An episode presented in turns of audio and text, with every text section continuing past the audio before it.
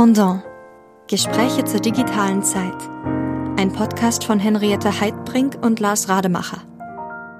Liebe Zuhörerinnen und Zuhörer, ich heiße Sie herzlich willkommen zum Pendant-Podcast Gespräche zur digitalen Zeit. Mein Kollege Lars Rademacher und ich, Henriette Heidbrink, unterhalten uns hier ungefähr einmal im Monat mit einem Gast zu einem aktuellen Thema. Immer mit Bezug zu Medien und Gesellschaft. Heute Tobias Kralke. Er hat Germanistik, Philosophie, Kulturwissenschaften, Human Rights, Sustainable Development und Psychologie studiert und forscht zur digitalen und sozialökologischen Transformation von Städten im Kontext des Klimawandels. Er arbeitet bei der Climate Media Factory sowie freiberuflich im Kulturbetrieb und in der politischen Bildung. Und heute sprechen wir mit ihm über mediatisierte Protestkulturen und die klimagerechte Stadtentwicklung. Und die erste Frage geht wie immer an mein Podcast-Pendant Lars Rademacher. Ja, guten Morgen, Herr Grage. Herzlich willkommen. Ja, hallo, ich freue mich hier zu sein.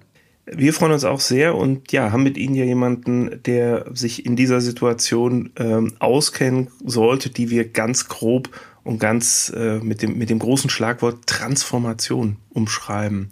Was ist denn für Sie persönlich Transformation oder in was für einer Transformationssituation sehen Sie uns insgesamt? Ja, ähm, Transformation ist natürlich ein großes Wort und ja auch eins, das äh, uns ständig überall begegnet, ähm, das mal mehr, mal weniger bedeutet, würde ich sagen, je nachdem, wer es benutzt. Ähm, für mich heißt Transformation ähm, erstmal im ziemlichen Wortsinne, dass es um einen grundlegenden Wandel von Verhältnissen geht. Ähm, das heißt wirklich nicht äh, hier eine kleine Reform da oder ähm, da noch eine kleine Stellschraube, sondern eigentlich ein Prozess, in dem äh, Dinge sich über das Bestehende hinaus, über den Status quo hinaus grundlegend verändern. Und mich beschäftigt das natürlich vor allem im, ähm, im Feld der sozial-ökologischen Transformation, das heißt der Frage, äh, wie verändert sich, äh, wie verändern sich unsere Gesellschaften und wie müssen sich unsere Gesellschaften in Zeiten der ökologischen oder der sozialökologischen Krise genauer gesagt äh, verändern, um mit dieser Krise ähm, nicht nur zurechtzukommen, sondern im besten Fall auch äh, sich so zu verändern, dass ähm, die Folgen dieser Krisen, die Auswirkungen ähm, ja abgeschwächt werden oder ähm, sich im besten Fall natürlich auch ähm, so etwas wie ein, ein, ein besseres Leben äh, für, für alle ähm, entwickelt daraus. Und diese Transformation, von der Sie da reden, von der ähm, sozial-ökologischen Transformation, ist das etwas nach Ihrem Dafürhalten, was quasi auf uns zukommt, was unausweichlich ist, oder ist das etwas, was sozusagen wir selber anstreben müssen, anstreben sollen, weil dann, wie Sie sagen, etwas Besseres dabei herauskommt. Also ist das sozusagen ein, im Prinzip ein höherwertiges Leben oder ist das etwas, wozu wir eigentlich von, von äußeren Faktoren gezwungen sind? Naja, sowohl als auch. Ähm, es ist natürlich, äh, wächst ein, wächst der, wächst der Druck zu handeln ähm, durch die, durch die ökologischen ähm, Entwicklungen seit äh, in den letzten Jahrzehnten. Natürlich auch durch ähm, soziale Ungleichheit, äh, sozusagen durch, durch, durch objektive Verhältnisse, die eben da sind. Dadurch ähm, wächst natürlich der Druck, ähm, mit diesen Verhältnissen umzugehen. Gleichzeitig sind die ja nicht einfach so entstanden. Und das ist, denke ich, einer der wichtigsten Punkte, wenn wir über Transformationen reden. Äh, das sind nie unaufhaltsame Naturprozesse, äh, die einfach so passieren, sondern die haben immer was mit menschlichem, mit gesellschaftlichem Handeln zu tun. Ähm, und vor allem sind das auch, ob man jetzt bei ähm, Polanyi oder bei anderen AutorInnen fällt, schaut, die sich damit beschäftigt haben, ähm, Transformationen sind immer Prozesse, die auch durchgesetzt werden, die gestaltet werden oder die eben auch geschehen werden lassen können durch, ähm, durch, durch Nicht-Tun. Äh, das heißt, die haben auch immer was mit Politik und mit Macht zu tun und die haben auch immer was mit Konflikten zu tun. Ähm, die manche wollen diese Transformation, manche wollen sie nicht. Ähm, und ähm, wenn wir uns bei der sozial-ökologischen Transformation das anschauen, dann ist genau natürlich das ein, ein, ein Punkt. Also welche Konflikte gilt es dabei auszutragen, zu bewältigen und ähm, auf welche Seite gilt es sich da auch ähm, je nach Konflikt zu stellen, wenn, wenn es darum geht, diese Transformation ähm, äh, ins Werk zu setzen. Und ähm, genau, ich glaube, dass das eben ganz wichtig ist, wenn man sich auch wenn man dann nochmal über diesen Begriff nachdenkt, weil der wirklich überall ist ähm, und auch so eine Art Marketingwort manchmal schon geworden ist, dass irgendwie alle von der Transformation reden. Und äh, ich finde es ganz wichtig, sich eben das dann auch kritisch anzuschauen. Wer, wer, wer spricht da eigentlich von Transformation und was ist damit gemeint? Ist damit ein, äh, ein einfaches Weiter so gemeint oder äh, ist damit tatsächlich so ein grundlegender Wandel gemeint und ähm, damit auch sozusagen die, die, die Veränderung über diese bestehenden Verhältnisse hinaus ähm, zumindest angedeutet.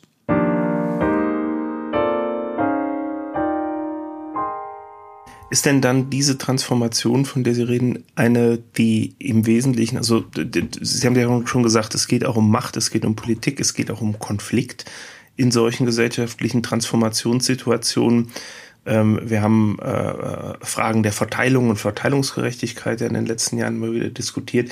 Jetzt ist oft das Begriff, der Begriff auch des Verzichts im Raum, dass die Transformation, die sozial-ökologische Transformation vielleicht auch hier und da Verzicht bedeuten äh, würde. Genau dagegen stemmen sich ja nun auch politische Kräfte und ähnliches.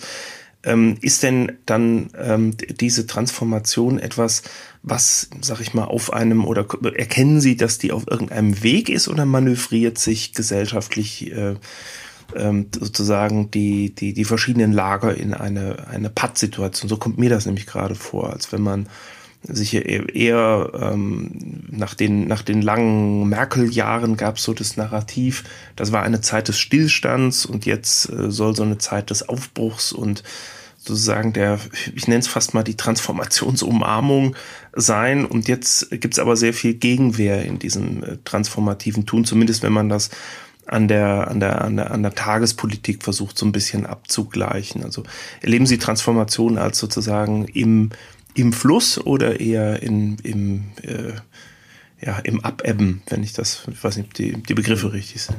Hm.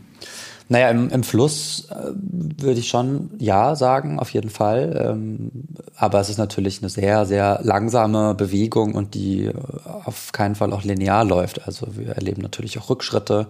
Äh, wir erleben aber natürlich auch ähm, offen ausgetragene Konflikte und das ist immer die Frage, ähm, wie die ausgehen. Aber ähm, ich, ja, also äh, sagen gemessen an dem, was was nötig wäre, geht denke ich, alles viel zu langsam ähm, und auch äh, sind Entwicklungen, die wir eigentlich längst hätten haben müssen, längst überfällig und passieren trotzdem nicht. Ähm, aber ähm, ich denke schon, dass wenn man sich zumindest technische Indikatoren anschaut, dass, ähm, also man kann sich dann so Sachen anschauen wie äh, äh, Stand der erneuerbaren Energien ähm, oder man kann sich anschauen sowas wie, ähm, keine Ahnung, äh, in China wird äh, alle paar Jahre darüber geredet, dass irgendwann Peak Coal, also sozusagen der, der, der, der Kipp, der Höchstpunkt an, an Kohlenverstromung äh, erreicht ist. So, also solche Sachen kann man sich natürlich anschauen und dann überlegen, ähm, ist das jetzt schon, ist das jetzt schon Transformation? Ähm, und irgendwie ist, sind das natürlich Punkte, die in eine richtige Richtung weisen, aber es sind ja auch erstmal nur technische Indikatoren äh, die ähm, noch gar nicht viel mit dem, mit dem sozialen, mit der sozialen Einbettung zu tun haben. Und ich würde eben sagen, dass zu einer Transformation, wenn wir uns die Frage stellen, sind wir da jetzt schon drin oder was muss noch passieren, dass das unbedingt dazugehört, sich eben auch anzuschauen, nicht nur die äh, sozusagen die technischen Indikatoren, also woher kommt die Energie und äh, mit welchen Fahrzeugen bewegen wir uns und äh, und so weiter und so fort, ähm, sondern immer auch zu gucken, ähm, was macht das mit einer Gesellschaft und ähm, was, was ist da auf jeden Fall noch zu tun? Und da würde ich sagen, sind wir noch ganz am Anfang. Also wenn wir uns in, in Deutschland jetzt den Konflikt um das Heizungsgesetz zum Beispiel anschauen, ähm, dann erleben wir da ja genau so einen Konflikt. Also ähm, es soll eine ökologisch notwendige Maßnahme umgesetzt werden. Ähm, sie wird dann aufgrund von verschiedenen Konflikten, aber erstens so verwässert, dass sie eigentlich ökologisch gar nicht mehr wirklich sinnvoll ist äh, oder zumindest nicht mehr so weitreichend, wie sie das sein müsste. Und äh, zweitens äh, wird sie auch auf eine Weise sozial gestaltet, dass ähm, sie eben nicht zu einer zu einer Umverteilung oder zu einer sozial gerechten äh, Umsetzung dieser Maßnahme führt. Und das sind Punkte, die ähm, mich dann doch sehr deutlich daran zweifeln lassen, dass ähm, wir da auf einem richtigen Transformationspfad sind. Ja, das wäre genau der interessante Punkt, der, über den wir ja alle immer ziemlich viel nachgrübeln. Also wie kann es gelingen, in der Gesellschaft ähm, die richtigen Anreize zu setzen oder die Gesellschaft in Richtung Transformation zu bewegen? Wir diskutieren ja häufig mit, ähm, mit, mit Willigen, die sowieso überzeugt sind. Die sind aber nicht das Problem, sondern eher diejenigen, die, sage ich mal, vielleicht weniger gewillt sind, entsprechende Maßnahmen umzusetzen, egal wo die jetzt im Einzelnen liegen. Ähm, äh, haben Sie da eine eigene Überzeugung, was man vielleicht schon tut und mehr tun müsste oder wo da ein wichtiger Hebel sitzt? Um äh, Menschen zu überzeugen von was genau? Ja, also um, ich meine, für die, für die Transformation müssen wir als Ganzes, also als ganze Gesellschaft, also möglichst als globale Gesellschaft, aber reden wir jetzt vielleicht mal erstmal von uns äh, in Deutschland, das, das Richtige tun. Also Dinge tun, die die Transformation, so wie wir sie uns die im positiven Sinne vorstellen, vollziehen. Und da ist die Frage, Sie haben es ja gesagt, ne? Wir haben ein Heizungsgesetz, das wird verwässert und es wird dann halt eben nicht so ähm, konsequent umgesetzt, wie man sich das vielleicht vorgestellt hätte. Wir haben zum Beispiel auch noch kein Tempolimit und es gibt ja unzählige verschiedene Dinge, die man schon tun könnte, die aber einfach nicht umgesetzt werden, weil sie, wie Lars ja auch und Sie auch sie beschrieben haben, verhindert werden. Da ist jetzt die Frage, was, was kann man denn tun, um die Transformation tatsächlich anzuschieben? Also haben Sie, ich habe darauf keine Antwort, so wirklich, aber haben Sie eine? Äh, naja, wenn ich die eine Antwort hätte, dann ähm, ja. ja, weiß ich auch nicht. ähm, naja, also ich, ich denke, dass die ähm, erstmal, dass das Hauptproblem nicht die Menschen sind, die äh, jetzt, also die Menschen in der Bevölkerung sind, die äh, jetzt nicht äh, überzeugt sind, dass es den Klimawandel gibt oder äh, also, ne, also sozusagen die so in dieser LeugnerInnen bis äh, SkeptikerInnen-Ecke sind, sondern ich denke schon, dass, dass wir auch da uns eh, also über sozusagen die, die Frage der individuellen kollektiven Einstellungen hinaus uns auch da angucken müssen, wo sind, wie sind die Machtverhältnisse gelagert und wer hat eigentlich ein Interesse daran, dass bestimmte Sachen vorangehen und wer nicht. Und ähm, dann verschiebt sich eben der Blick ja auch von den von der Frage, wie jetzt Einstellungen äh, individueller Natur sind, hin zur Frage, ähm, welche großen Hebel müsste man eigentlich angehen, äh, die wirklich einen Effekt haben. Und das äh, sind dann halt häufig, ist es nicht der individuelle Konsum oder das ist dann, also ich will gar nicht sagen, dass, dass Verzicht äh, kein, kein, keine Komponente ist der Transformation. Auf jeden Fall geht es auch darum, ähm, dass ähm, im großen Maßstab weniger konsumiert wird von bestimmten Dingen und so weiter. Aber es sind halt nicht die Haupthebel, wenn wir darüber reden, dass wir ähm, unsere Produktion, unsere Gesellschaft dekarbonisieren müssen zum Beispiel, sondern dann reden wir viel mehr über ähm, große Konzerne, die für einen Großteil der Emissionen verantwortlich sind und daraus eben Profite schlagen. Okay. Äh, und eigentlich müssten wir dann auch über ähm, PolitikerInnen reden und Institutionen, die eben aus einer bestimmten Kurzsichtigkeit, aber auch aus äh, Opportunismus und sicher auch aus, ähm, ja, sicher teilweise auch aus ideologischer äh, Verblendung scheuen, die richtigen Entscheidungen zu treffen, die eben über die eigene Wahlperiode hinausgehen. Das ist sicher auch ein Problem äh, des, des ähm, politischen Systems, ähm, in dem wir leben. Aber es ist natürlich auch ein Problem der, der, der Akteure, die eigentlich die richtigen Entscheidungen treffen müssten. Und dass sie das nicht tun, ist ähm, eine Macht- und Interessensfrage. Und was bedeutet das dann konkret? Also wenn jetzt ich oder wir etwas verändern wollten, also irgendwo müssen ja schon Individuen anfangen. Also kann ich mir das dann so vorstellen wie äh, eine Generationenfrage? Also man muss erstmal noch ein Stück weit abwarten, bis Menschen die denen das Klima vielleicht wichtiger ist oder denen vielleicht auch, die vielleicht auch ähm, eine bessere Durchdringung haben oder eine, anderes, eine andere ideologische Haltung oder so, bis die an bestimmte Positionen in Politik, Wirtschaft, ähm, Recht oder so gelangen, damit sich tatsächlich was ändert? Also wäre das eine Vorstellung? Auf, auf lange Sicht ja, auf jeden Fall. Aber ähm, ich würde schon vorher einfach ansetzen ähm, und zum Beispiel auf äh, außerparlamentarische Politik schauen, ähm, soziale Bewegungen ja. ähm, und da sich anschauen, was, ähm, welche, welche Ideen und welche Ansätze gibt es schon und dann auch sich immer natürlich angucken, äh, welcher, welche Hebel gibt es da. Also ähm, es gibt sozusagen, es ist sicher nicht genug, wenn man sich, also man kann das machen, aber es ist sicher aus einer Transformationsperspektive nicht, nicht wirklich genug, wenn man sich jetzt, ähm, weiß nicht, darüber Gedanken macht, seine mit NachbarInnen seine Fassade zu begrünen oder sonst was im Kiez zu machen. Das ist alles schön und gut, aber mit sozialen Bewegungen meine ich eben eher wirklich sowas wie sich zusammenzuschließen, ähm, zu gucken, wo welche welche Macht haben wir ähm, als ein als eine Gruppe, als eine Initiative, als eine äh, Bewegung, äh, um bestimmte Veränderungen durchzusetzen, die ähm, im, in den bestehenden Abläufen nicht kommen werden aus den genannten mhm. Interessenslagen heraus. Ein Beispiel ähm, in, ist jetzt, also hat auch mit Klima zu tun am Rande, aber ist eigentlich ein anderes Thema.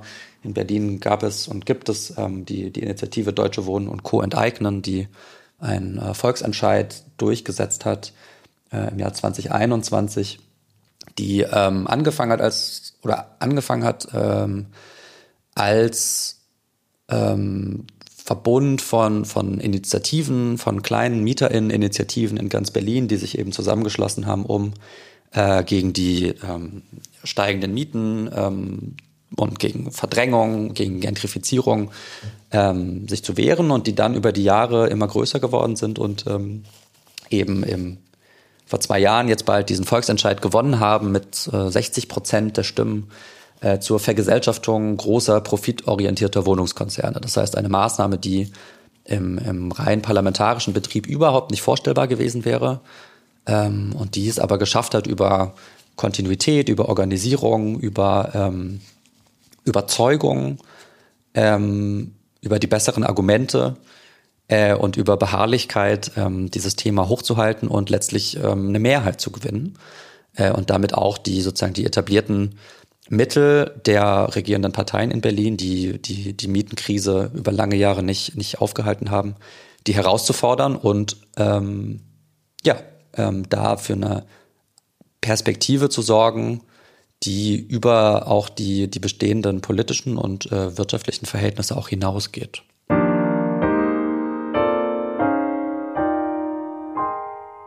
Wenn wir da einmal ähm, einen Schritt weitergehen, was Sie jetzt beschreiben, hängt das auch schon mit Ihren eigenen Forschungen sehr stark zusammen oder zu welchen Aspekten der Transformation forschen Sie selbst im Detail?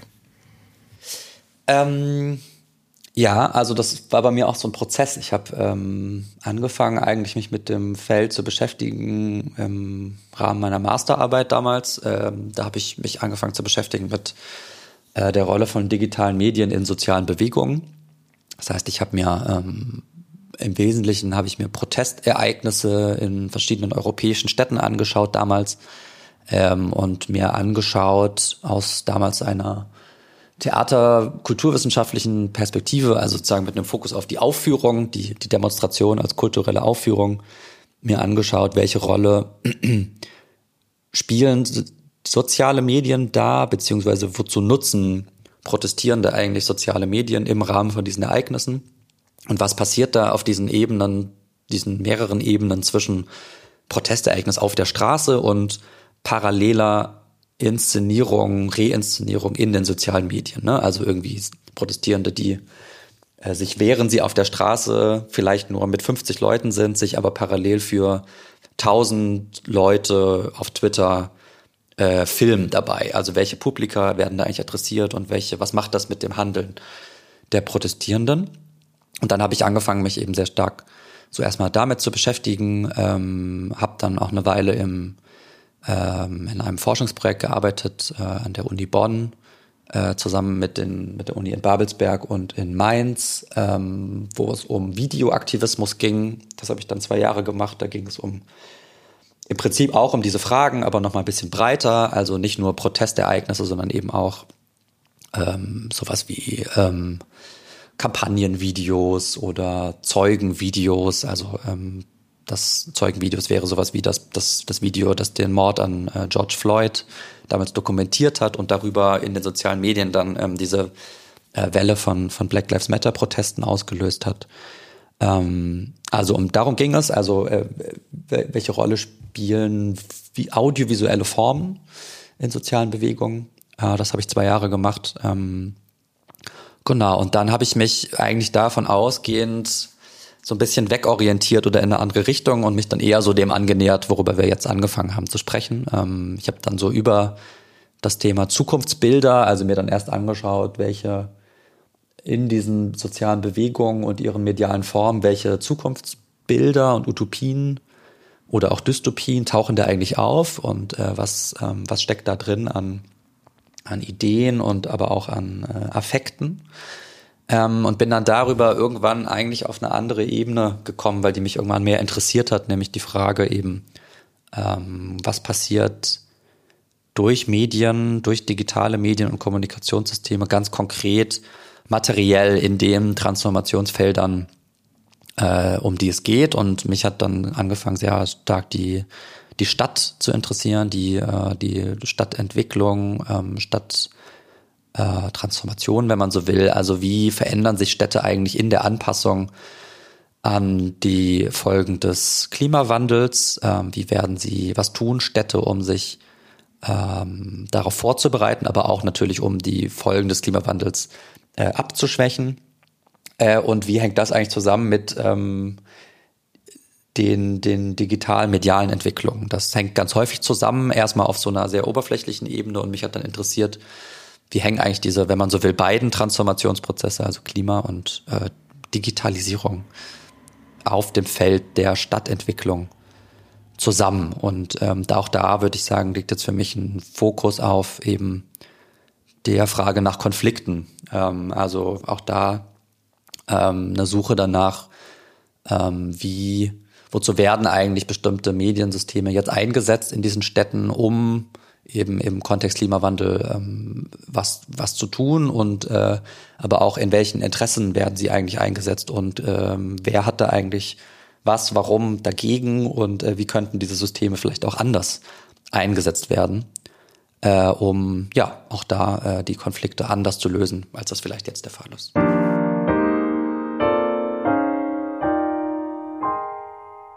Wenn ich mir das jetzt vorstelle, würde ich gern nochmal auf den Begriff, ähm, Sie hatten von positiven Zukunftsbildern, also Utopien gesprochen.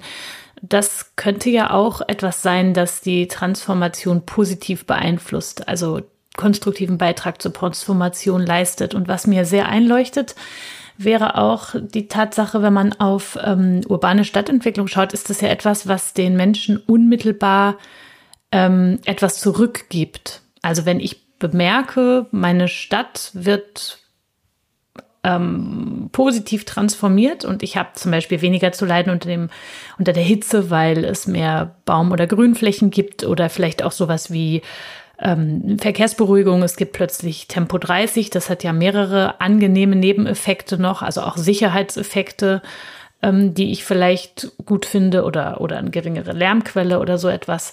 Ähm, das könnte ja dazu beitragen, dass es die Akteure halt auch ermutigt, äh, dann weitere Schritte zu gehen. Gibt es da diesen Zusammenhang, beziehungsweise insbesondere würde mich interessieren natürlich, wie ist dann dieser Zusammenhang der mediatisierten Protestkulturen da mitzudenken? Weil der ist ja schon auch ein Stück weit, sage ich mal, abstrakt oder findet im Digitalen statt. Und die Frage ist ja, wer nimmt den wie wahr und ähm, fühlt sich dann irgendwie berufen, etwas Bestimmtes zu tun. Mhm. Ja, ähm, also klar, man kann grundsätzlich sagen, und das hat mich auch anfangs darin interessiert, dass äh, es total wichtig ist, sowohl für Individuen als auch für Gruppen, als auch für Gesellschaften, äh, sowas wie ähm, positive Zukunftsbilder zu haben, die ähm, einen leiten, die Alternativen aufzeigen, die aber auch ähm, die ähm, sozusagen nicht nur positiv in dem Sinne sind, dass es irgendwie so ein Hollywood-mäßiges, äh, Kitsch-mäßiges Happy End oder sowas zeigt, sondern dass sie eine bestimmte ja so eine gute Mischung aus, aus Wünschbarkeit und aber auch äh, Realisierbarkeit haben. Also dass es irgendwie klar ist, dass es jetzt ähm, das ist möglich. Ähm, und das klar, also das ist ein großes Thema, auch dass es uns, würde ich sagen, an diesen Bildern fehlt, ähm, beziehungsweise dass die äh, positiven Zukunftsbilder, die es jetzt im Bereich ökologischer, sozialökologischer Transformation gibt, ähm, sich häufig sehr ähneln ähm, und dass die auch teilweise austauschbar sind zwischen ähm, dem, was ähm, ja, Vattenfall und äh, ne, Fridays for Future vielleicht ähm, in, äh, zu manchen Zeiten so gezeigt hat. Also das habe ich zum Beispiel mal gemacht. Ich habe mir das mal genau angeschaut, was machen, also äh, in so einem Protestvideo, ähm, welche Bilder nutzen da eigentlich, ich glaube es, ich glaube es war Fridays for Future, vielleicht war es auch eine andere Gruppe. Ähm, äh, welche Zukunftsbilder zeigen die da eigentlich und habe die mal gegenübergestellt ähm, den von einem ganz normalen Werbespot von RWE und oder Vattenfall und das war teilweise zum Verwechseln ähnlich. Das waren dann halt irgendwie äh, Sonnenuntergang und Windrad und irgendwie eine glückliche Person, die da drin steht. So, also und das mhm. sagt ja auch was, dass diese Bilder sich irgendwie dann sehr ähneln ähm, mhm. beziehungsweise so austauschbar sind, ähm, dass sie anscheinend dann auch, dass sie zwar irgendwie als positiv wahrgenommen werden, aber halt auch niemandem wirklich wehtun. Und ähm, irgendwann habe ich dann angefangen, mich halt auch von diesem, ja, von diesem Thema so ein bisschen wegzubewegen, weil ich dachte, ähm, es ist eigentlich nicht der, ja, diese Bilder fehlen, aber es ist für mich nicht der entscheidende Punkt, gerade wenn wir darüber nachdenken, wie Veränderung zustande kommt, weil ich davon eigentlich überzeugt bin, dass Veränderung aus Unzufriedenheit erstmal entsteht und aus äh, Wut äh, und aus Frustration, ähm, aus Negation des Bestehenden, wenn man so will. Also ich gehe ja nicht los, weil ähm, ich mir das Paradies vorstelle oder weil ich das vor mir sehe, sondern weil ich ähm, Dinge nicht mehr so haben will, wie sie sind und weil ich sage, das soll so nicht sein. Ja. Und ich mir dann eigentlich im Bewegen, also erstmal im, im Negieren dessen äh, im, im Kritisieren und im, ähm, im, im, im, im, im Losgehen mir dann im besten Fall mit anderen überlege, okay, aber wohin eigentlich? Das gehört natürlich immer dazu, dass ich diese Utopien habe. Ähm, aber ich bin da auch eher in so einer äh, Theorie-Tradition, sowohl wissenschaftlich als auch politisch, würde ich sagen, verortet, ähm, die so eine gewisse Skepsis hat gegenüber den vollständig ausgepinselten Zukünften. Also wo es äh, ähm, in der kritischen Theorie immer genau ja auch darum geht, wenn ich die, wenn ich die Zukunft äh, so vollständig ausmale, dann äh, hat das ähm, ähm, kann das zynisch sein. Äh, und dann kann das auch so ein hat das das Potenzial zur ähm, Enttäuschung. Ähm, und es geht dann eher sozusagen dieser Tradition darum, ähm, ja wie gesagt zu negieren, äh, was ist und zu sagen, das genau soll nicht mehr sein und sich dann eigentlich im Verändern ähm, eher dieser, dieser Zukunft ähm, anzunähern. Und ich finde das eigentlich auch interessanter. Also nicht sozusagen zu gucken, wie, was, was können wir uns anders vorstellen und was verändert sich dann, sondern eher erstmal zu gucken, wie verändern wir die Strukturen um uns rum und wie verändert das dann auch unsere Wahrnehmung und unser Bewusstsein und ähm, wie können wir, was, was, was entsteht dann im gemeinsamen Aushandeln und, und Entwerfen von Zukunft? Ja, ich hätte auch den Eindruck, dass dieses Auspinseln, wie Sie das nennen, von, von solchen Zukunftsvisionen ähm, natürlich auch die Gefahr in sich birgt, dass viele Leute davon abgeschreckt werden oder ähm, dass sie den Eindruck haben, sie, sie erleben sich selber überhaupt nicht mehr als, äh, naja, sagen wir mal, ähm, zumindest Akteur, aktiven Akteur in ihrer eigenen Geschichte und Entwicklung und ich hätte die, die Annahme, dass das einfach auch schon grundsätzlich zu relativ viel mh, hm, Ablehnung führt, oder? Wie ist Ihre Erfahrung mit solchen, sag mal, konkreten Zukunftsbildern? Äh, das weiß ich nicht, aber klar, also je konkreter so ein Bild dann ist, desto ähm, einfacher kann man sich natürlich auch dazu verhalten äh, und dann irgendwie sagen, nö, das will ich aber so nicht äh, oder genau das will ich. Aber tatsächlich müsste ich jetzt spekulieren, inwiefern sich das auf, auf individuelles politisches Handeln auswirkt. Ich würde halt von mir sagen, aus meiner Erfahrung, dass ähm, diese, also dass Zukunftsbilder auf jeden Fall eine bestimmte Verbindlichkeit haben und die natürlich auch Handeln leiten können. Ähm, ich nur skeptisch bin, was eben die Sinnhaftigkeit oder die, die Rolle auf politischer Ebene angeht. Also wie gesagt, auf jeden Fall spielen die eine Rolle und ich halte es für unbedingt wichtig auch, dass ähm, Gruppen, wenn sie zum Beispiel gemeinsam aktiv sind, äh, sich darüber verständigen, wohin sie sich eigentlich bewegen äh, und dass das auch Gruppen zusammenhalten kann. Mhm. So. Ähm, und dass das auch Kraft geben kann und Orientierung mhm. Mhm. Äh, und auch gerade politische Arbeit ja auch sehr ermüdend und frustrierend sein kann und dann sowas wie wünschbare Zukünfte äh, auch Energie geben ähm, können. Genau, aber ähm, das ich denke eben, es gibt einen Unterschied zwischen dem sozusagen perfekt ausgemalten Zukunftsbild von so wird es und dann wird es aber halt nicht so und dann ist es äh, auch wieder, also dann äh, geht das halt häufig ins, ins, ins Unmögliche auch äh, und dadurch ins Zynische. Manchmal würde ich auch sagen ins, ins Langweilige. Also es gibt auch so eine bestimmte ähm, so in diesem Diskurs um, wir brauchen neue Zukunftsbilder, gibt es auch so eine bestimmte Tendenz manchmal zu, in so sehr akademischen Kreisen äh, dann an diesen Bildern zu arbeiten. Und das ist dann aber nur so eine irgendwie intellektuelle Selbstbeschäftigung. Ähm, und das so, ich, das, das ist zu wenig, würde ich sagen, sondern es geht halt immer darum, dass irgendwie in konkreten Umsetzungsperspektiven und auch Kämpfen zu verorten, die Frage, wohin wollen wir und was ist eigentlich möglich und wie kommen wir dahin? Und dann hat das auch seine, bekommen diese Zukunftsbilder auch erst ihre, ihre, ihre Kraft.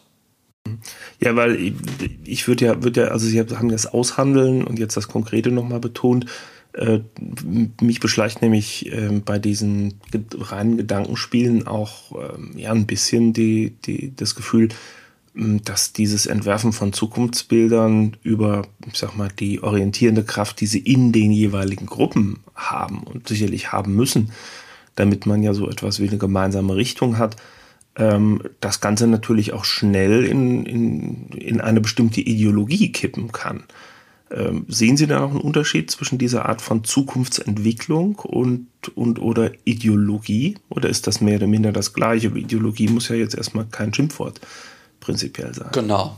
Genau, das würde ich halt auch sagen. Also was ist, was ist nicht ideologisch? Ähm, ich würde auch da, also ich glaube immer da, wo Menschen sich politisch zusammentun, ist Ideologie im, im, im Spiel und das ähm, ist in dem Sinne nichts Negatives. Ähm, sondern auch da würde ich antworten, dass es auch da eher um eine Frage der von Geschlossenheit und Offenheit geht. Also dass ähm, Zukunftsbilder auch da, wo sie eben ausgepinselt, ähm, um jetzt nochmal mhm. äh, Adorno da zu zitieren, ähm, mhm. Sind, also so vollständig sind, dass sie eigentlich auch keine, keinen Raum für Veränderungen, für, ähm, für, äh, für Kritik ähm, zulassen, äh, dass sie da natürlich auch ein ähm, Problem darstellen in dem Sinne ähm, und dass dementsprechend äh, offene Zukunftsbilder, die eben dann auch offen sind für Aushandlungen untereinander, besser sind.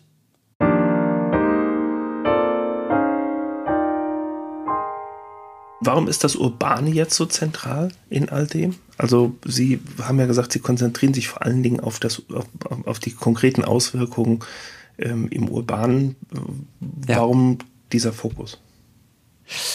Ähm, ja, ich, ähm, das hat sich auch so entwickelt über ähm, Interessen, über auch mein, mein Leben in der Stadt. Also ich lebe einfach wahnsinnig gerne in, in Städten, habe ich irgendwann gemerkt und ähm, will das auch gar nicht anders haben. Und äh, natürlich kriegt man dann aber neben allen Vorteilen äh, des Stadtlebens auch äh, immer mit, ähm, welche, welche Probleme es in Städten äh, in diesen in heutzutage gibt und das, also nicht nur heutzutage, welche Probleme das Stadtleben mit sich bringt. Und das sind natürlich massive Ungleichheit, das sind ähm, die ökologischen Herausforderungen, die ich beschrieben habe. Ähm, das äh, sind massive politische Probleme, die viel zu tun haben mit den Themen, mit denen ich mich eben auch theoretisch oder akademisch in meiner Forschung irgendwann beschäftigt habe. Und ähm, dann hat das für mich irgendwann Sinn ergeben, das zusammenzudenken. Also ähm, das, was fände ich eigentlich toll an Städten und was fände ich eigentlich bewahrenswert und ähm, äh, und schön an Städten?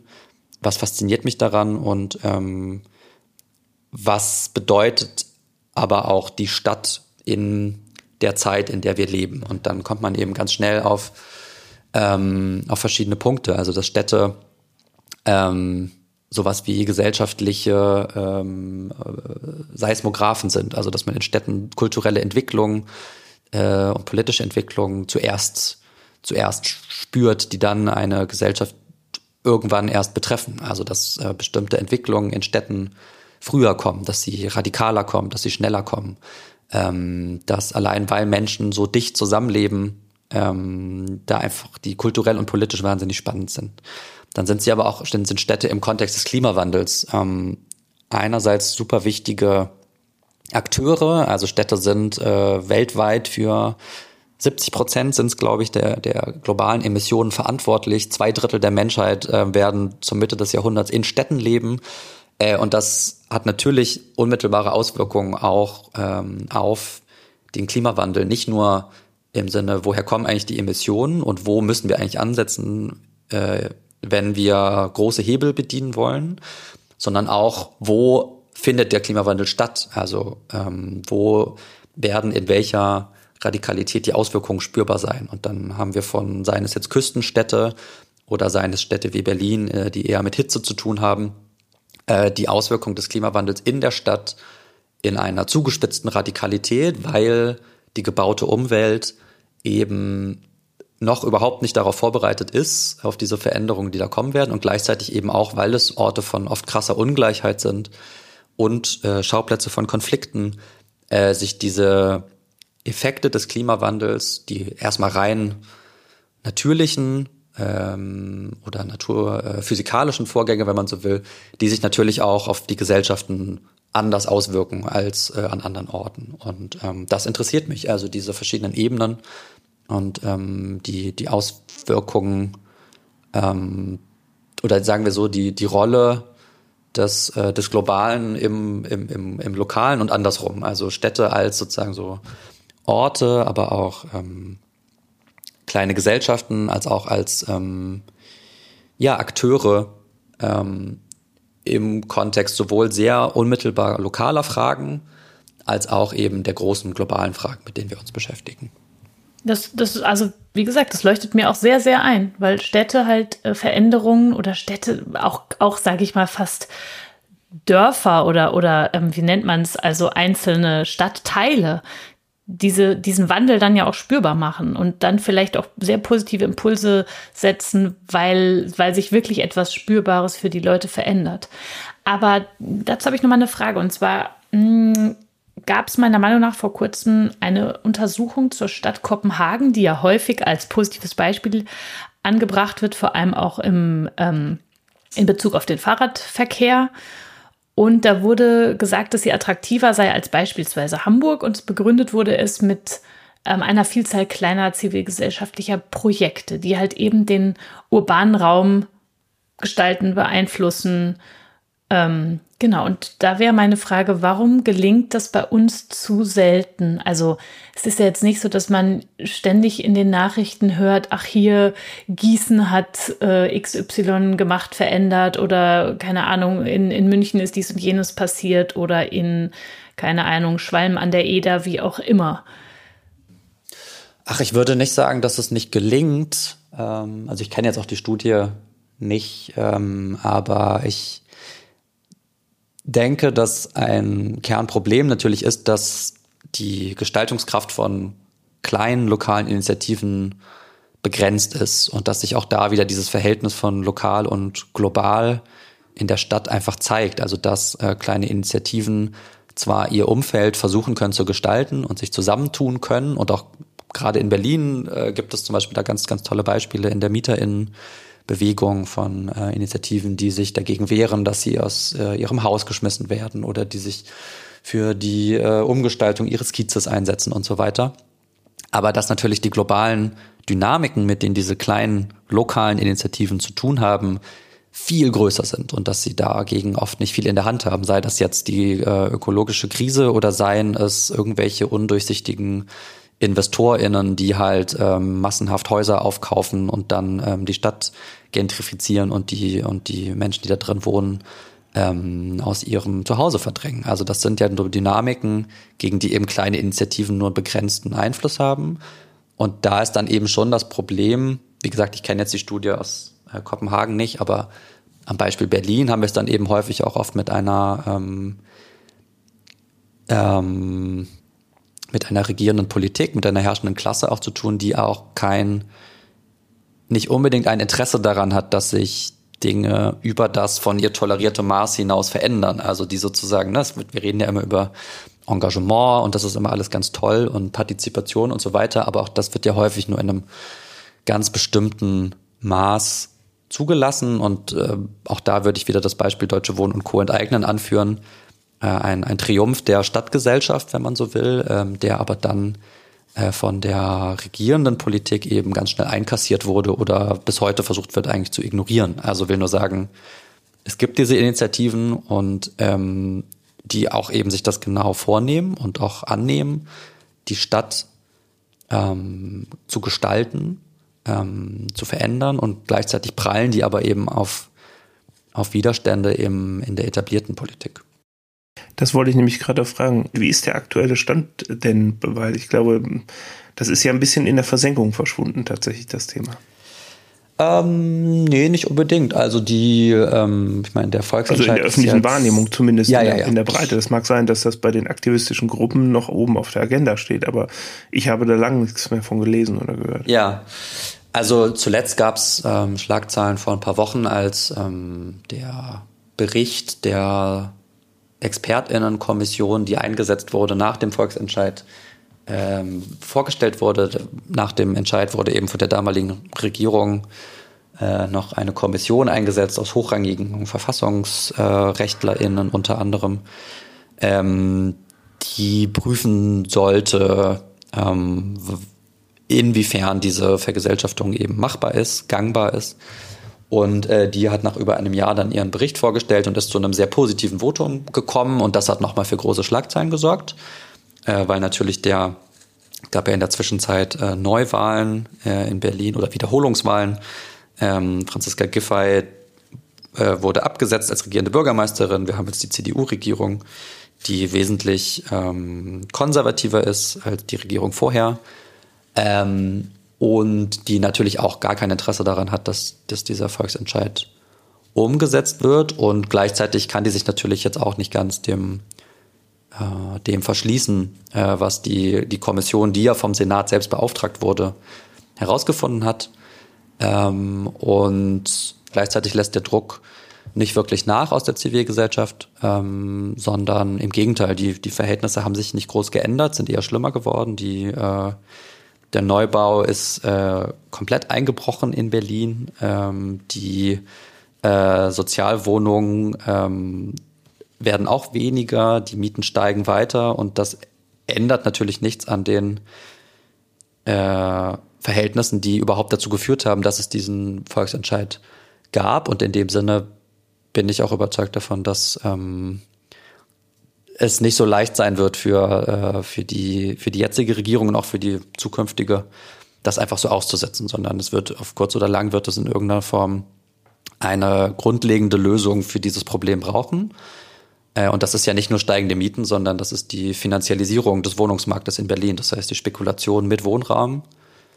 Ähm, und das ist übrigens auch ein Thema, das äh, im Kontext der ökologischen der sozialökologischen äh, Krise ein Riesenthema ist, wenn wir uns anschauen, ähm, die Modernisierung von Gebäuden, die ökologische Modernisierung, äh, dann ist auch da das eine Perspektive hin zu einem anderen Umgang mit der Krise, dass wir sagen, wir überlassen das nicht privaten Großkonzernen, die vor allem dann modernisieren, wenn es in ihrem Profitinteresse ist, wenn sie das über die gesetzlichen Regelungen auf MieterInnen umlegen können, die Kosten, sondern wenn wir über einen, wie es die Initiative vorschlägt, äh, vergesellschafteten Wohnungsbestand reden, dann haben wir ja auch ganz andere Möglichkeiten, diese Transformation sozial gerecht zu gestalten und sozusagen das ökologisch Notwendige mit dem sozial Gerechten zu verbinden.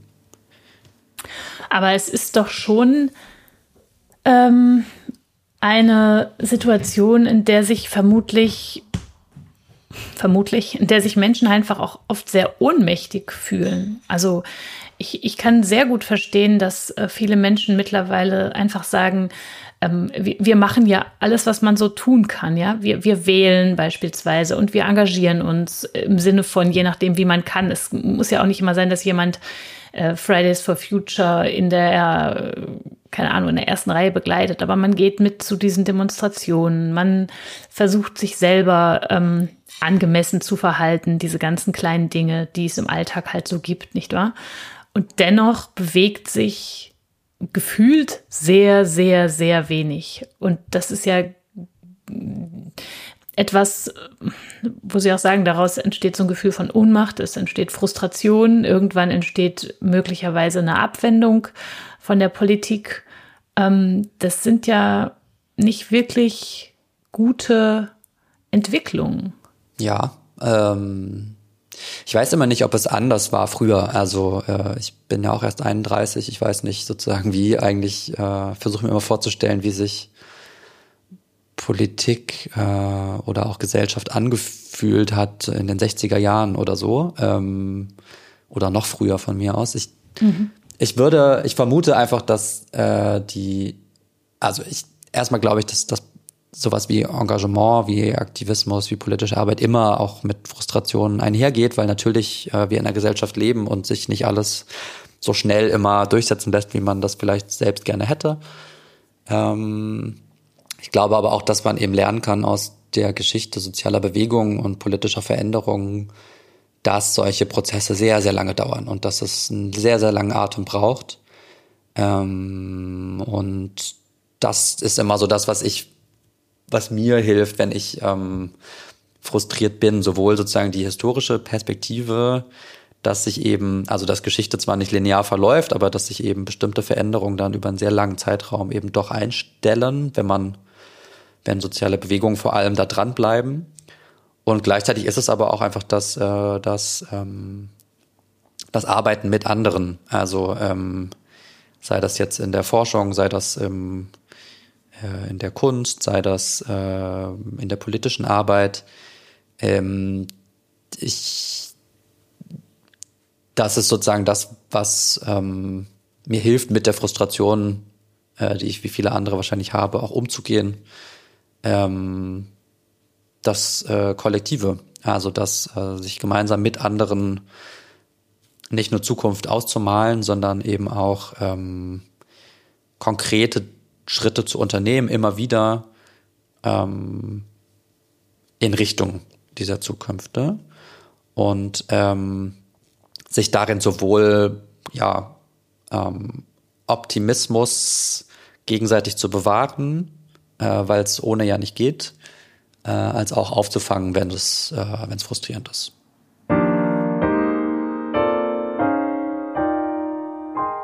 Nochmal zurück zu der Mediatisierung der Protestkulturen jetzt. Ähm, wie hat sich das verändert oder beziehungsweise was sind da die Dinge, die Sie in Ihrer Forschung beobachten konnten? Mm, die Mediatisierung. Ähm, also was, womit ich zu, vor allem zu tun hatte, waren eben äh, die Veränderungen im, im Kontext der letzten 20 Jahre oder so oder vielleicht noch kürzer. Also eigentlich das, was man äh, seit es soziale Medien gibt. Ne? Das ist ja eigentlich noch eine sehr mhm. relativ kurze Episode, ähm, die aber natürlich wahnsinnig viel verändert hat an sozialen Bewegungen. Ähm, man kann das ja auch noch viel weiter fassen und sich eben, das wurde teilweise in dem Forschungsprojekt, äh, in dem ich gearbeitet habe, auch gemacht, ähm, sich anzuschauen, wie haben eigentlich soziale Bewegung in den 60er Jahren zum Beispiel Film genutzt schon, ne? Oder wie, ähm, ich habe ja. mir dann manchmal auch engagiert, also so, ähm, man kann noch weiter zurückgehen und sich über Flugblätter und was auch immer angucken. So, das äh, hat immer eine Rolle gespielt. In dem Sinne sind soziale Bewegungen, haben einfach immer auch sehr früh experimentiert und sehr früh neue Technologien genutzt, um ähm, ihre Ziele voranzubringen und um miteinander zu kommunizieren, teilweise weil sie es mussten, weil ihnen auch staatliche Repressionen einfach ähm, ähm, den dahingehenden Druck gemacht hat und sie dann irgendwie gucken müssten, wie kommen sie da drum rum. Teilweise natürlich auch, weil sie äh, Massenkommunikation ähm, auf Massenkommunikation angewiesen sind und dementsprechend ähm, es keinen Grund gibt, nicht mit neuen Technologien zu, zu, zu experimentieren. So, ähm, und was ich mir angeschaut habe oder was sozusagen die Entwicklung im, im Kontext sozialer Medien ist, würde ich sagen, dass es ganz, also ganz grob gesagt hat das angefangen als äh, so ein sehr vielversprechendes Tool, das, ne, das fing dann so an mit den ähm, Revolutionen in Ägypten, Tunesien, Syrien, das waren so die, diese Ereignisse in den zehn, Anfang der Zehnerjahre muss das ungefähr gewesen sein, ähm, in denen dann viele so, dadurch, dass eben soziale Medien, vor allem Twitter, äh, Facebook, YouTube damals so eine große Rolle gespielt haben bei der Organisierung äh, der Proteste, ähm, auch gegen staatliche Zensur, ähm, dann war das, waren das erstmal so sehr verheißungsvolle, ähm, verheißungsvolle Instrumente. Also dann wurde gesagt, die, das führt jetzt zu einer Demokratisierung und äh, das sind äh, ähm, Instrumente der gesellschaftlichen Veränderung und die ähm, und die haben so ein total enthusiast wurden total enthusiastisch begrüßt ähm, und dieser und dann gab es ganz viel Forschung dazu erstmal äh, zu äh, Twitter and Tiergas war dann so ein Titel ähm, also genau dieses zwischen on-site auf der Straße und online äh, in sozialen Medien, diese Wechselwirkung, die mich dann auch interessiert haben. Und das hat sich ja dann aber schon verändert ähm, in den Jahren. Natürlich durch, äh, dadurch, dass irgendwie der Blick auf die sozialen Medien, auf diese Plattformen, Konzerne, die dahinter stehen, sich verändert hat, ähm, dass Facebook, ähm, jetzt Twitter mittlerweile auch, dass Google und Co. wesentlich kritischer gesehen wurden. Natürlich auch die, die Überwachungspraktiken, die hinter den Geschäftsmodellen dieser Konzerne stehen oder die die Geschäftsmodelle dieser Konzerne sind, dass die ähm, zunehmend bewusst geworden sind, äh, dass natürlich auch die Rolle dieser Plattform dann ähm, im Zusammenspiel mit sozialen Bewegungen sehr ambivalent wurde, also dass dann auch klar wurde, hm, je nachdem, in welchem Land wir uns das anschauen, äh, stehen diese Konzerne auch eher mal auf Seite des Regimes und zensieren dann auch bestimmte Inhalte. So, also das ist ähm, zunehmend ambivalenter geworden und gleichzeitig hat dazu immer auch die Diskussion gehört, was bringt es denn eigentlich, sich online online zu betätigen, aktivistisch? Also ist das nicht eigentlich nur eine Form von Clicktivism war dann so ein Wort oder ist das so, man, ne, man kann dann so bequem von der Couch aus irgendwie Inhalte teilen oder so, also so eine Form von despektierlicher Rede über so eine vermeintliche nicht riskante Form des Aktivismus. Das hat diese Entwicklung auch immer begleitet und ähm, die ist auch immer noch da, würde ich sagen, aber insgesamt ähm, ja, es sind soziale Medien jeder Art natürlich ein absolut selbstverständliches Mittel von sozialen Bewegungen einfach geworden in sehr kurzer Zeit mit allen Ambivalenzen, die jetzt dazugehören. Aber ähm, ich würde sagen, sowohl die sehr verheilt, die sehr enthusiastischen Hoffnungen davon, dass jetzt irgendwie da so äh, sich über soziale Bewegungen eine ganz neue Öffentlichkeit äh, entwickelt, die ähm, dann zum Hauptspielfeld sozialer Bewegung wird und so weiter, als auch die sehr dystopischen Hoffnungen, äh, dystopischen Perspektiven von, ähm, dass alle sitzen nur noch zu Hause und niemand arbeitet mehr auf der Straße, politisch zugespitzt gesagt. Die sind nicht beide nicht eingetreten, sondern ähm, erfolgreiche soziale Bewegungen heute, die ähm, sind auf der Straße und in der Gesellschaft verankert äh, und gleichzeitig natürlich äh, online präsent und inszenieren sich da auch ähm, und müssen einfach zwischen diesen Ebenen navigieren, um äh, Aufmerksamkeit zu bekommen und um äh, mit Menschen ins Gespräch zu kommen. Wenn ich einmal kurz einhaken darf an der Stelle, die jetzt haben Sie ähm, gerade von Klicktivissen und so weiter gesprochen. Was ist denn das Ergebnis dann aus Ihrer Forschung? Sie haben sich ja damit auseinandergesetzt. Ist es denn eher die Selbstorganisation, die dadurch betrieben wird, oder holt man wirklich über die sozialen Medien ähm, Schwungmasse?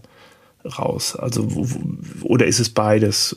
Kann man da beides? Was beides. Also man kann natürlich beides. Ich ähm, würde sagen, man also ich habe nicht speziell dazu geforscht, aber ähm, ähm, ich denke, es ist auch sehr, sehr, sehr, sehr logisch äh, oder sehr, sehr einleuchtend, dass ähm, nur über soziale Medien erreiche ich natürlich nicht äh, eine kritische Masse in der Bevölkerung. Äh, dadurch äh, sind die A, die Netzwerke zu verschieden, aber auch die, die NutzerInnenkreise zu, zu eng gefasst häufig. Ähm, und gleichzeitig hat das ja auch nichts, häufig nichts Organisierendes, wenn ich jetzt einfach so ein Video poste oder, äh, keine Ahnung, eine, ein Erklärvideo äh, oder was auch immer poste oder ein, ein Mobilisierungsaufruf oder so, dann vielleicht schon eher, aber gleichzeitig hat das ja keinerlei wirklich organisierende Effekte, sondern das muss immer, äh, es kann immer nur ein Teil einer gesamten Strategie sein und dazu gehört eben auch die Organisierung ähm, von Menschen eben nicht digitalen, auch wenn es das so gar nicht gibt, würde ich sagen. Also natürlich sozusagen diese Trennung von Online, Offline, Digital, Analog ist ja häufig gar nicht mehr so zu halten. Aber natürlich macht es einen Unterschied, ob ich bei meinen Nachbarn an der Tür klingel und mit denen Gespräch führe und sie einlade zu einer ähm, MieterInnenversammlung und sie da mit ihren NachbarInnen ins Gespräch kommen und sich gemeinsam organisieren.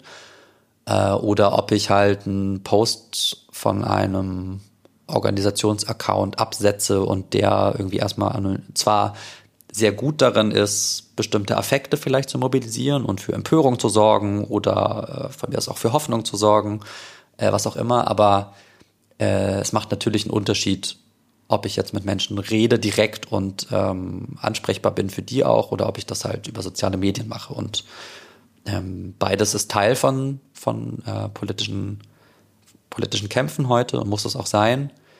Aber ähm, es sind einfach verschiedene Dinge ähm, und sie bedienen verschiedene, äh, verschiedene Taktiken.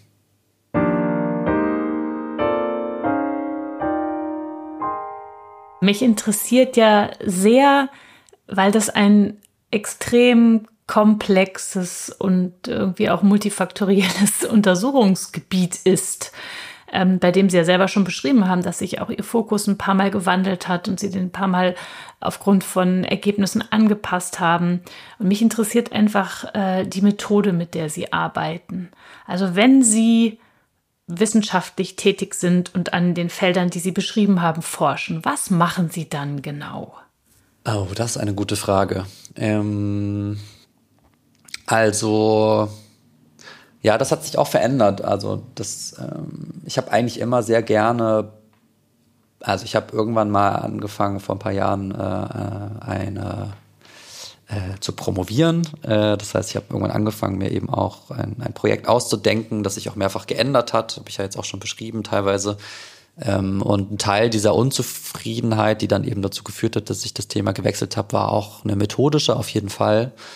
Und das war, also ich habe früher immer sehr gerne ähm, und auch jetzt wieder äh, im Gespräch mit Menschen oder weiter gesagt direkt in dem Feld, in dem ich oder für das ich mich interessiere, ähm, zu sein. Das heißt, ich habe, ich äh, führe gern Interviews, ähm, ich äh, gehe gerne, für meine Masterarbeit bin ich damals eben zu diesen Protesten hingefahren, habe mich da teilnehmend beobachtend verhalten. Das heißt, ich war, ähm, ja, habe versucht, ähm, durch die vor Ort seiende, teilnehmende Beobachtung bei diesen Ereignissen anders zu verstehen, was da eigentlich passiert. Ähm, das heißt, ganz groß gesagt, ich arbeite sehr gerne qualitativ, also ich äh, beschreibe und interpretiere das, was ich sehe.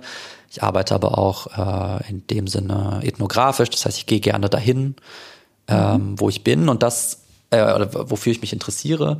Und das ist dann irgendwann, in, als ich angefangen habe zu promovieren, so ein bisschen verloren gegangen. Und das hatte sicher auch mit der Pandemie zu tun damals, dass ich plötzlich irgendwann gemerkt habe, ich sitze eigentlich nur noch zu Hause vor dem Bildschirm und gucke mir Videos an und analysiere ähm, irgendwie so Texte im weitesten Sinne. Mhm. Äh, und das war mir irgendwann zu wenig. Und dann habe ich gemerkt, dass ich daran was ändern muss. Ähm, und bin dann irgendwann eben auch äh, über dieses Stadtthema wieder dahin gekommen zur Frage, wie will ich eigentlich forschen? Und jetzt ist, ähm, ja, jetzt habe ich das wieder mehr vor. Also jetzt ähm, werde ich ähm, ähm, in ein paar Wochen werde ich auch äh, wieder reisen, endlich äh, nach äh, Tokio und ähm, Shanghai und da eben auch versuchen, konkret vor Ort äh, mit Leuten zu sprechen, die eben in diesem Feld zuständig sind, aber auch mir eben die Orte anzugucken, die im Kontext dieser Fragestellung, äh, die ich habe, relevant sind. Und das bringt mir meistens viel mehr ähm, und ich interessiert mich auch viel mehr als ähm, ja die rein mit Texten ähm, befasste oder die reine Theoriearbeit, wenn man so will. Mhm. Und ich versuche schon eben auch, das vielleicht noch als letzter Punkt, mich da in einer kritischen, dialektischen Tradition zu verorten, also nicht nur zu beschreiben, was ist, was ich da sehe, sondern eben auch ähm, nach Widersprüchen zu suchen, ähm, die ein Potenzial dazu haben, dass sich Dinge anders entwickeln. Also wenn ich mir jetzt im Kontext der meines Themas angucke, wie werden jetzt eigentlich gerade Medienkommunikationssysteme genutzt, äh, um Städte an den Klimawandel anzupassen, dann gehört dazu immer auch die Frage von, wie könnten sie eigentlich anders genutzt werden oder welches Potenzial zur Demokratisierung, welches Potenzial zur Befreiung äh, haben diese Systeme eigentlich, äh, wenn sie anders genutzt würden, als sie das vielleicht gerade tun. Okay, super, ganz vielen Dank. Dann würde ich sagen, Lars, du hast jetzt nicht, du durftest nicht nur die erste Frage stellen, sondern du darfst auch die letzte Frage stellen, denn wir haben die Stunde jetzt leicht überschritten. Mhm. Ja, ich, was, was ich da ganz gerne noch anschließen würde, ist, Sie haben gerade jetzt nochmal auf diese kritische Theorie und Tradition hingewiesen. Da würde mich noch interessieren, ist denn diese Art von Transformationsforschung, die Sie betreiben, eigentlich zu betreiben, ohne dass man sich selber in diese Transformation involviert? Weil ich mir das eigentlich schwierig vorstelle. Es klang eben auch mal in unserem Gespräch so an, wo Sie sagten, ja, da sind dann Sachen, da hat man, da erlebt man dann ja auch Frustration und so weiter und muss auch die eigene Motivation hochhalten. Das klingt dann alles auch schon so, als wenn man ähm, ja, als wenn man diese Art von, von Transformationsforschung, auch dieses ins Feld gehen, so wie Sie das beschrieben haben, eben, ähm, als wenn einen das auch selber ein Stück mitnimmt oder mit, mitreißt. Wie erleben Sie das? Ich würde es fast andersrum beschreiben. Also ähm, die Motivation, sich mit Themen tiefer zu beschäftigen, kommt aus dem politischen Antrieb. Ähm, und gleichzeitig kommt daher natürlich auch dann manchmal die Frustration. Also ich ähm, habe zwei Jahre im, im, im Uni-Betrieb jetzt gearbeitet und bin da auch sehr, sehr bewusst dann raus und jetzt eben äh, ein bisschen, oder was heißt bisschen, ich bin jetzt, ähm, arbeite jetzt woanders und auch erstmal nicht mehr an der Uni, weil sich da finde ich dann, also wenn man sozusagen Forschung macht, um auch ähm, gesellschaftliche Fragen zu beantworten, dann äh, ist die Uni natürlich einerseits erstmal ein, kann im besten Fall ein Freiraum auch sein, um sich mit bestimmten, mit diesen Themen tiefer zu beschäftigen ähm, und auch bis zu einem bestimmten Punkt ab von Profitlogik. Äh, ich zögere das sozusagen, weil ich natürlich mein nächster Punkt dem dann widerspricht, aber es ist natürlich schon anders, als wenn ich mich im privaten Unternehmen mit einer Frage beschäftige, bin ich natürlich im öffentlichen akademischen Betrieb erstmal auch ein bisschen freier in dem, was ich, was ich denke und sage. Ähm, aber gleichzeitig ist natürlich das, also für mich war das Unisystem irgendwann zu ab von der, von den Orten, die mich, die ich politisch dann relevant fand. Man kann das auch sicher anders gestalten, aber es ist natürlich ein System, in dem das äh, ja auch ganz bestimmten Verwertungszwängen unterworfen wurde äh, und ist, äh, in auch ähm, die Arbeit ähm, ähm, also das war gar nicht für mich, muss ich sagen, gar nicht so der Hauptpunkt, aber natürlich ist das Wissenschaftssystem äh, dieser, dieser Verwert, der gleichen Verwertungslogik unterworfen wie, wie andere Felder in der Gesellschaft. Und trotzdem war für mich das gar nicht so der Hauptpunkt, sondern ähm, für mich ging es dann irgendwann eher darum, wer hat denn was von der Arbeit, die ich da mache? Ähm, und ich habe dann hab eben so diese Theoriearbeit gemacht ähm, und diese Analyse und habe daraus für mich total viel gezogen, aber gleichzeitig ähm, war mir irgendwann nicht mehr klar, warum und für wen oder äh, was das jetzt eigentlich konkret zu einer Transformation beiträgt, die ich, äh, die mich interessiert.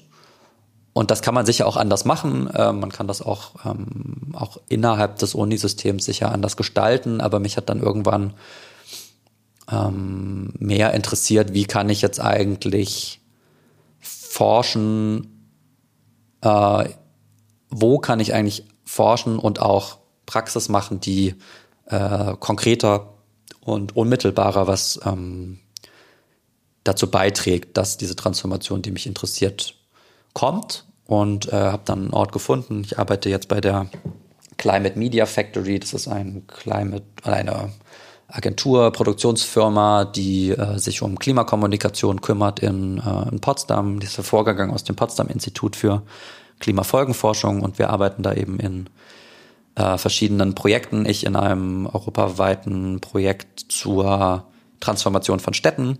Ähm, und ähm, das ist eine Art von Forschung, mit der ich jetzt gerade sehr viel mehr anfangen kann oder der mich äh, auch mehr erfüllt in dem politischen Sinne, weil ich sowohl was für mich daraus ziehe ähm, und sehr viel lerne über das Feld, mit dem ich mich eh beschäftige, als auch wir natürlich sehr viel konkreter äh, gerade äh, mit den AkteurInnen im Gespräch sind, die ähm, in dieser Frage, also wie verändern sich eigentlich Städte und wie müssen sie sich verändern, auch konkret in der Praxis da tätig sind. Und ähm, das ist dann, genau, also das äh, finde ich angewandter gerade und das hilft mir irgendwie mehr äh, auch dem politischen Interesse, das ich daran habe, gerecht zu werden, als es das davor der Fall war. Dann wünschen wir Ihnen dabei viel Erfolg und bedanken uns ganz herzlich für dieses Gespräch. Ja, ganz, ganz vielen Dank. Ja, danke auch. Hat Spaß gemacht. Danke. Tschüss. Tschüss.